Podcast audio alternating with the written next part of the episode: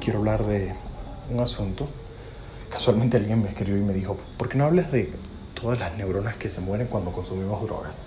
Y pensé, aplicado a la psilocibina, que me encantaría abordar este asunto, porque de hecho no, no solo no matamos neuronas, sino que suceden unos fenómenos fantásticos en el cerebro cuando consumimos psilocibina.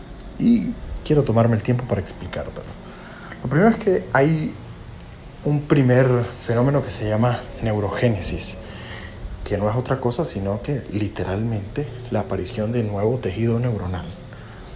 Cuando consumimos psilocibina, se presume que aparece nuevo tejido neuronal en el hipocampo. Y esto es muy interesante.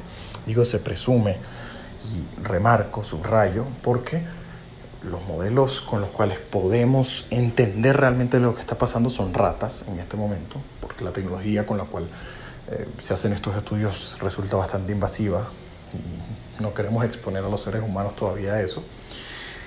Pero podemos traspolarlo porque incluso vemos los cambios a nivel conductual en los seres humanos que sugieren que eso sucede. Entonces, por un lado tenemos eso y por otro tenemos la neuroplasticidad, es decir, aparecen nuevas conexiones a nivel neuronal, pero además las conexiones que aparecen tienden a ser más fuertes. Y esto es interesantísimo porque tiene profundas implicaciones en la manera en que nuestro cerebro se conecta. Ahora, lo más interesante de todo es que estos dos fenómenos son sensibles a la dosis. Y es aquí donde me pongo eh, más preciso. Resulta que si usted consume dosis altas, eh, es posible que usted consiga algunas de las cosas, pero no todas.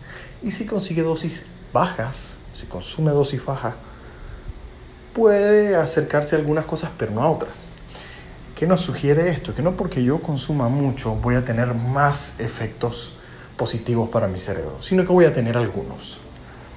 Eh, te explico rápidamente. En dosis muy bajas, hablamos de microdosis, se observa en ratones la aparición de nuevo tejido. Pero cuando hay macrodosis, este beneficio no aparece. Pero sí aparece el de plasticidad, nuevas conexiones y más fuertes. Entonces, esto es clave, ¿no? Si yo de repente estoy buscando un tratamiento para el tema de depresión, que además hay buena evidencia que sugiere que eh, el asunto en el hipocampo, cuando hay depresión, voy a hacer una, breve explicación, en muchos casos hay menos tejido neuronal y los antidepresivos de hecho ayudan también a la neurogénesis.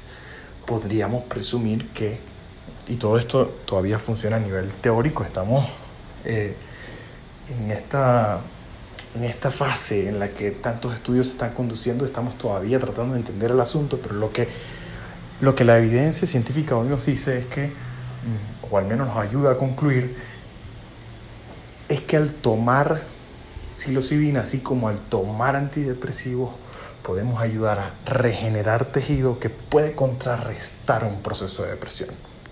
Entonces, muy partiendo de lo que tú estás buscando, de lo que tú quieres hacer con tu cerebro, es muy bueno entender que no con todas las dosis consigues lo mismo.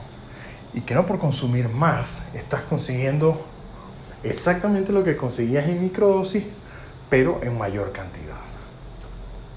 Que tengas un buen trip.